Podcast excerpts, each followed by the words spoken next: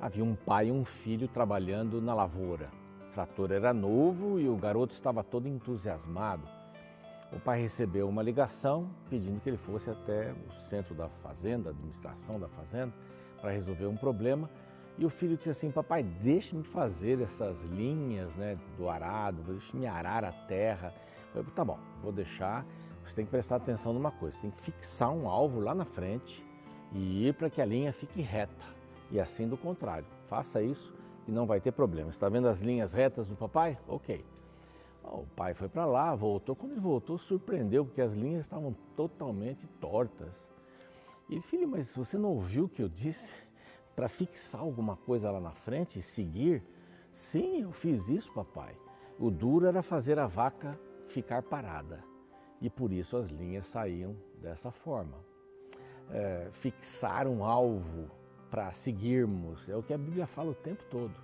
O alvo é Jesus Cristo, não é? Fixar os olhos no alvo e seguir para poder atingir os objetivos. Nunca perca o alvo de vista e não faça como esse rapaz, um alvo móvel, porque o mundo que vivemos nos apresenta só alvos móveis. Você não tem um lugar fixo para chegar. Este lugar fixo para chegar é Jesus Cristo. Este é o programa Reavivados por Sua Palavra, aqui da TV Novo Tempo.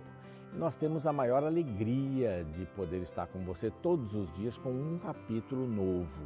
Sempre um capítulo novo. Um abraço para você que está no YouTube com a gente.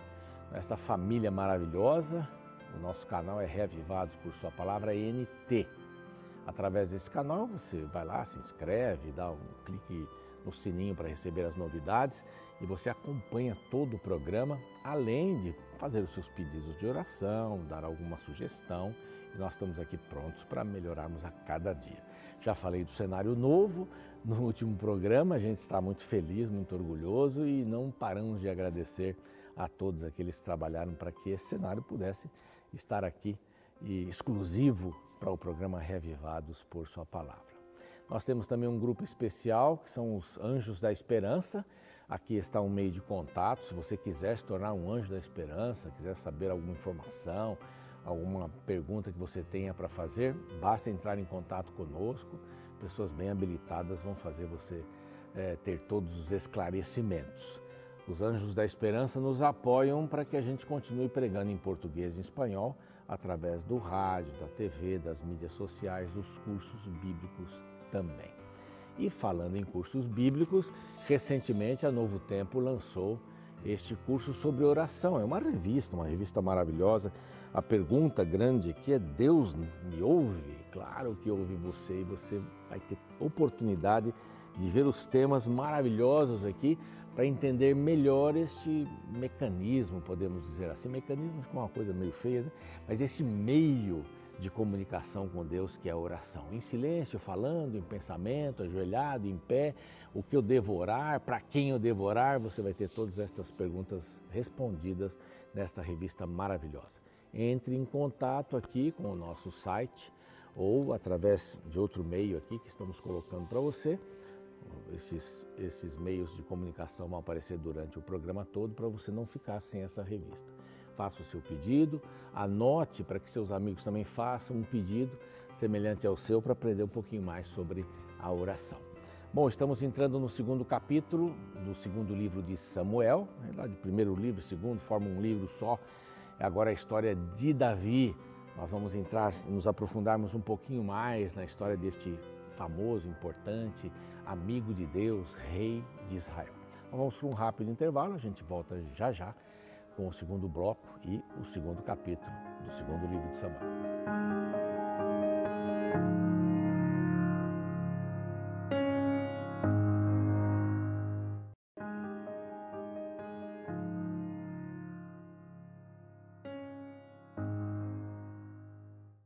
Estamos de volta com o programa Reavivados por Sua Palavra. Palavra de Deus estudada todos os dias, um capítulo por dia.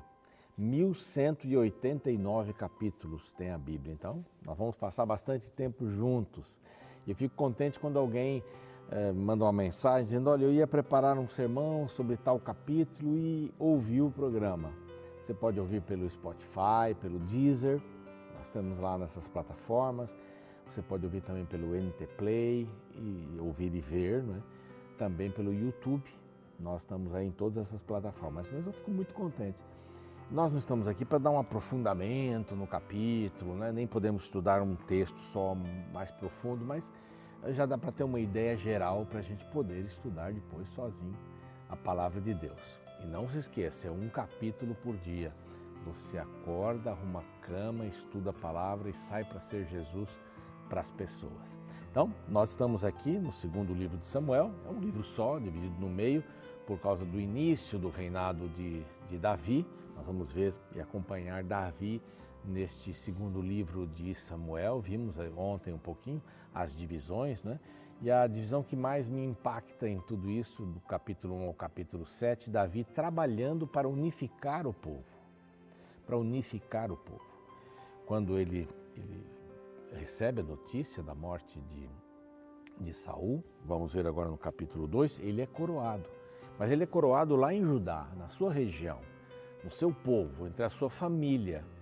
E o povo que se chamaria de israelita, o povo de Israel, é, que depois teria sua sede ali do lado direito do Jordão, do lado leste do Jordão, né, em Gileade, Jabes e Gileade, e Davi ficaria em Hebron, embaixo, uma distância grande, mas ele é coroado e fica por ali aguardando, porque o grupo de cima acaba elegendo Abner, o comandante, um dos filhos, um filho de Saul bastante inapropriado, medroso, é, inexperiente, que não, não podia governar. Abner, que era o comandante, acabava governando essa parte norte é, e leste do Jordão de Israel. Objetivo de Davi? Vamos unir o povo. Uma das coisas boas que Saul fez foi unir o povo. Ele pegou justamente um povo que se dividia, dizia, ah, eu quero mais terra, não, aqueles lá são maiores do que nós, isso e aquilo, etc. Saul tentou unificar o povo e essa foi uma das coisas positivas. Saul fez coisas positivas, errou muito, se afastou de Deus, não é? Tem vários erros aí que ele cometeu, o assunto não é esse aqui, mas ele fez coisas boas e Davi valorizou essas coisas boas. Agora você imagine, um rei que está recém assumindo ele começa a falar do seu antecessor. Ele não presta e tal. Ele está fazendo o quê? Ele está ajudando o próximo rei a falar mal dele também. E aí não para nunca. Você percebe? E a gente está muito acostumado com isso. Eu falo mal de quem eu estou sucedendo, não é? Uma pessoa fez isso, fez aquilo, agora sim as coisas vão funcionar. Davi não fez isso. Davi não fez isso porque ele sabia se você fala mal, né? como por exemplo um pastor vai assumir uma, uma igreja, então ele incentiva as pessoas a falarem mal do seu antecessor para que ele sobressaia. Mas ele está ajudando as pessoas a fazerem o mesmo quando ele sair. Isso em qualquer área da vida. Davi foi sábio. Davi esperou pacientemente. Os dez anos de perseguição, seu exílio, o ajudaram bastante para isso. Ajudaram bastante. E Davi sempre foi perseguido, mesmo depois que ele, que ele entra agora aqui, ele vai ser coroado, esse é um dos objetivos, né? Nós vimos Davi se lamentando, fez um cântico no capítulo anterior, mas agora ele é coroado. Os versos 1 ao 4 falam sobre isso. Depois disso, consultou Davi ao Senhor, dizendo: Subirei a alguma das cidades de Judá? Respondeu o Senhor: Sobe. E ele perguntou novamente para Deus: olha a dependência, a diferença é, de Saul. Havia diferença, mas Davi não se achou melhor, nada disso. Para onde? Ele disse: para Hebron, 40 quilômetros de Ziklag. Ele estava em Ziklag, Ziklag, conseguiu tomar a, a, os despojos e as esposas que foram sequestradas e filhos, etc., de todos, né? Trouxe-os para Ziklag, recebe a notícia da morte de Saul e, a, e agora diz assim: para onde eu vou, Senhor? Ele sabia que ele tinha sido ungido. Os outros também sabiam. Inclusive o comandante é, que sobreviveu é, de Saul sabia. Ele era até meio parente de Saul, né, sobrinho, alguma coisa assim. E ele sabia disso. Sabia sim que Davi era o, o próximo rei. Mas ele tomou uma atitude muito feia aqui. Bom, vamos ficar ainda no começo aqui, vamos chegar sobre essa atitude feia de Abner, que era o comandante de Saul. No verso 5 diz que eh, Davi enviou mensageiros aos homens de Jades Gileade para dizer-lhes: Bendito, do, benditos o Senhor sejais vós, por esta humanidade para com o vosso Senhor, para com Saul, pois o sepultastes. Você lembra que os inimigos pegaram o corpo, dilaceraram, levaram, penduraram para dizer: olha aí, matamos a Saul não é? e os seus filhos. Em outras palavras, eles estavam dizendo assim: o Deus de Saul não vale nada, o nosso Deus que é grande, nós fomos lá, dominamos e esquartejamos os corpos. E eles foram lá buscar esses corpos, nós já vimos, né? Passaram noites caminhando, levaram esses corpos, né? A cabeça de Saul e tal, dos seus filhos, e eles foram então sepultados ali. Então Davi os elogia, parabéns. O que, Davi estava tentando fazer? Unir o povo de Israel. Ele estava sendo sincero. Estava dizendo assim: devemos tra tratar bem os reis de Israel. Devemos ser submissos a eles e respeitá-los porque eles foram ungidos. Ele menciona aqui ainda é, no verso 7, né? Os da casa de, de Judá me ungiram rei sobre vocês. Então, Saul foi ungido e os, das, das, os da casa de Judá me ungiram rei. Ele já tinha sido é, ungido. Me deram a coroa na realidade. Oraram por ele naquele momento, mas Deus já o tinha escolhido. E nesta frase aqui, Davi está dizendo assim: ok, vamos ser, trabalhar juntos. Mas não foi essa a resposta que ele teve deste povo que agora vai ser chamado de Israel. Abner, o comandante, pegou um dos filhos, né, o quarto filho de, de Saul, Isbosete, e fez ele passar a Manaim e o constituiu rei sobre Gileade. Na cidade de Gileade, esse é o nosso rei, substituto de Saul, que fez o povo ali de Benjamim, de Manassés, né, que é aquela região toda. O que fez o povo? Aceitou. Imagina, vamos ficar com Davi. Esse é o filho do rei. E esse é o costume. O que fez Davi? Teve paciência. Davi não foi enfrentá-los. Muito pelo contrário. Esse Abner, o Abner foi aquele que levou é, Davi para Saul quando o gigante Golias estava ali bravejando contra o povo de Deus. Foi esse Abner aí. Ele conhecia Davi, ele sabia que Davi era ungido, ele sabia que Deus tinha colocado Davi para suceder Saul. Não era um filho de Saul, mas ele perderia algumas regalias. Por quê? Porque Davi já tinha Joabe. Joabe também parente lá de Davi, sobrinho, alguma coisa parecida assim. Ele estava como comandante Davi não ia tirar Joabe para colocar Abner. E ele estava acostumado com o cargo, com as regalias. Ele, sabendo que Deus tinha um outro plano, disse assim: Não, eu vou fazer o meu plano aqui. Você não acha ruim quando Deus tem um plano para a sua vida e você faz um plano você mesmo, porque Deus está demorando? Ou porque você acha que está certo? Não é melhor ouvir um pouco mais a Deus, a Sua palavra, para tomar as decisões que você precisa? Ou você vai pelo impulso e já vai dizer: não, não, não, esse é o melhor caminho, eu vou seguir por aí. A gente faz muito isso, não faz? Faz muito isso. Quer dizer, nem ouve o que Deus tem para mim. Eu vou fazer isso porque eu acho que é certo. Davi fez, deu umas, algumas escorregadas também, e a gente vai ver. Mas Abner não quis cumprir a vontade de Deus, sabendo da vontade de Deus. E eu quero dizer para você, para qualquer pessoa, quando a gente sabe a vontade de Deus e não cumpre, haverá consequências. Quando a gente sabe a vontade de Deus e cumpre, também tem consequências. Só que essas são positivas. Então, você sabendo, Deus até diz assim: eu não levo em conta o tempo da ignorância. Se você não sabia, tudo bem, ficou no passado. Agora que você sabe, você é responsável por isso. Você é responsável quando você sabe que a bebida alcoólica tira você de órbita. Não tira? Tira, não é verdade? Pouco ou muito, tira, afeta. Então eu vou lá e continuo. Você sabe que está errado e faz. E tantos outros exemplos que a gente poderia citar por aí. Mas Abner dá este, este golpe na parte oeste é, do Jordão, na parte este, aliás, leste do Jordão. Ele então institui o rei, esse Esbozete, que era uma tremenda um tremendo de um marionete. E ele só reinou dois anos. era muito fraco. Muita coisa aconteceu. E aqui diz que Davi, no verso 11, o tempo de Davi, que reinou em Hebron, a casa de Judá, foram sete anos e meio. Então Davi ficou lá embaixo, em Hebron, é até perto de Jerusalém. Depois ele foi para Jerusalém. Sete anos e meio. Destes sete anos e meio, dois anos, essas guerras constantes. O que Abner fez? Abner não estava preocupado com a união do povo de Israel.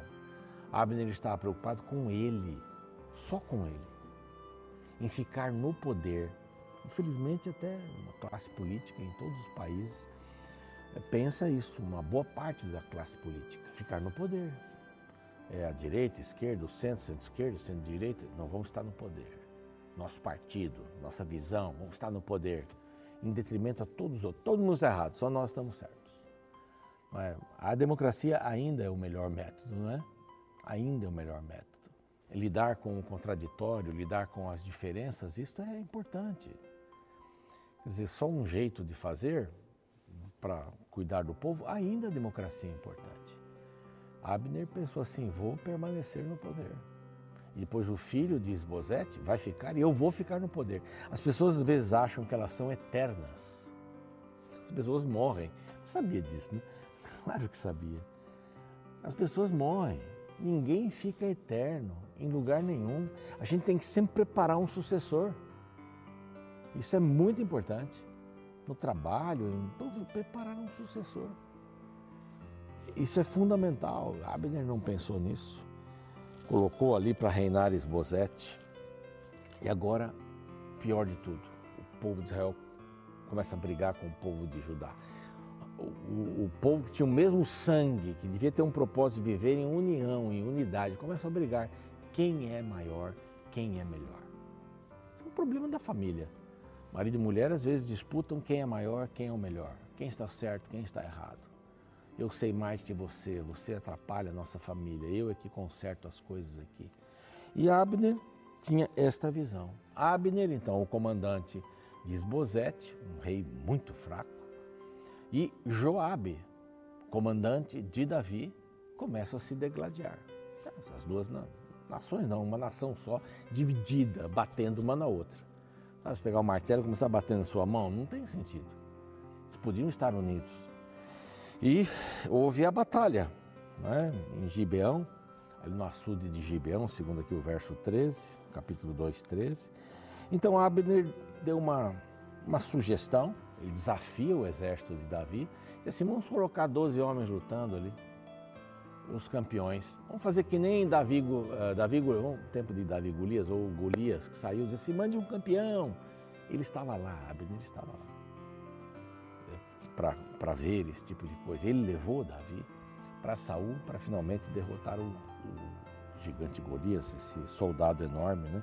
E aqui ele dá a mesma sugestão, vamos colocar 12, vamos lutar um de cada vez. E aqui diz que as espadas deles eram tão danadas que parece que eles, elas tinham vida. E os, e os dois acabavam se matando e vieram mais dois, acabaram se matando os dois, se mataram. Recebi um meme outro dia de dois lutadores de boxe, os dois caíram no chão, deram um soco ao mesmo tempo no outro, os dois desmaiaram. Aí quem ganhou, né? Complicado isso aí. Quem levantava primeiro, não, os dois passaram dos 10 segundos. E aqui todos morreram, mas a batalha depois disso continuou quantas mortes desnecessárias. E Abner perdeu. Abner estava fugindo e Joabe tinha mais dois irmãos, né? Os filhos de Zeruia, eram três. Joabe, que era o comandante, Abisaí e Azael. Azael, diz aqui o verso 18, era ligeirinho, ligeiro, e perseguiu Abner. Perseguiu muito de perto. E Abner disse assim: Não, você não me segue. Não me segue. Você não me segue, fica para trás. E finalmente Abner o matou, matou o irmão de Joabe. Isso vai ficar ali na cabeça dele, vai ficar transtornando. Então todo o exército, aí então Joabe mais Abisaí, os exércitos começaram a correr atrás de Abner por um tempão. E eles corriam e disseram, vamos pedir uma trégua. Vamos parar um pouquinho disso. Vamos parar a luta, senão a gente não, vai ter sossego. E eles deram uma parada. E Abner começa a negociar, entra em guerra de novo não é? Joabe o deixou de perseguir, disse, ah, ok, vamos voltar. E eles foram fugindo, fugindo, fugindo a noite toda e etc. E tal. Essas batalhas malucas, né? Sem propósito nenhum. Em vez de unirem o povo, estavam separando o povo. Abner foi o culpado de tudo isso. A história vai dar aqui uma reviravolta. Abner vai tentar fazer aliança com Davi. Abner queria ficar no poder. Ele venderia a sua mãe para ficar no poder. E a gente vai ver amanhã exatamente isso. Abner, o um negociador. Tipo um negociador assim, eu ganho, você perde, está tudo certo. Possamos ter aprendido algumas lições hoje. Queria orar com você. Pai querido, nós gostaríamos que o Senhor nos orientasse para sempre buscarmos o bem maior, para enxergarmos coisas que talvez as pessoas não enxerguem à primeira vista. Como a historinha do começo do programa marcar um alvo, um objetivo e segui-lo, Senhor. Mas não, não marcar o alvo errado para se perder, marcar um alvo certo. E nós sabemos que a cruz, o Calvário é esse alvo. Possamos andar na direção da cruz, na direção de Jesus, na direção da salvação e da graça. Abençoa-nos em nome de Cristo. Amém. O programa segue. Fico por aqui amanhã, capítulo 3 do segundo livro de Samuel. Até lá. Abraham Lincoln foi o 16º presidente dos Estados Unidos, posto que ocupou de 4 de março de 1861 até seu assassinato em 15 de abril de 1865. Foi durante o seu mandato que aconteceu a Guerra Civil Americana, também chamada de Guerra de Sucessão. Depois de uma batalha sangrenta, o lado norte venceu em 1865 o lado sul, deixando um saldo de aproximadamente 600 mil mortos e metade do país devastado. Ao final da guerra, um jornalista perguntou a Abraham Lincoln se ele estava feliz com a vitória. Ele disse que não havia vitória ali. Como ele poderia ficar feliz com um campo de batalha com tantos corpos estendidos ao chão? De fato, quando uma nação briga contra ela mesma, não existe vitória real. Se a união traz a força, a desunião enfraquece. Veja o caso da guerra civil registrada no segundo capítulo de 2 Samuel. O texto descreve a unção de Davi como rei sobre Judá e o início do reino de Isbosete, filho de Saul, como rei de Israel.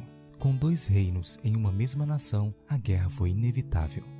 Abner e os homens de Saul lutaram contra Joabe e os homens de Davi. O exército de Davi saiu vitorioso. Foram 19 mortos de Davi contra 360 dos de Saul.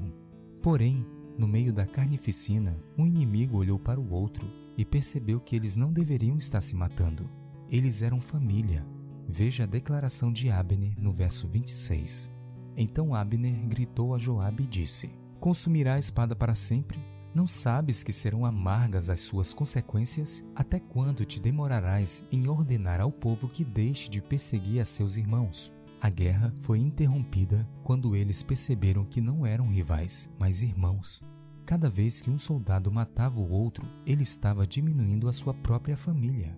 Sabe, eu creio que ainda hoje os grandes conflitos da humanidade surgem por esta falta de senso familiar. Se nós olhássemos para o outro como parte da minha família, não teríamos a sede de destruí-lo. Se cremos em Deus como nosso Pai, precisamos crer que o meu próximo é parte da minha família. É por isso que o cumprimento mais comum nas igrejas cristãs é chamar o outro de irmão.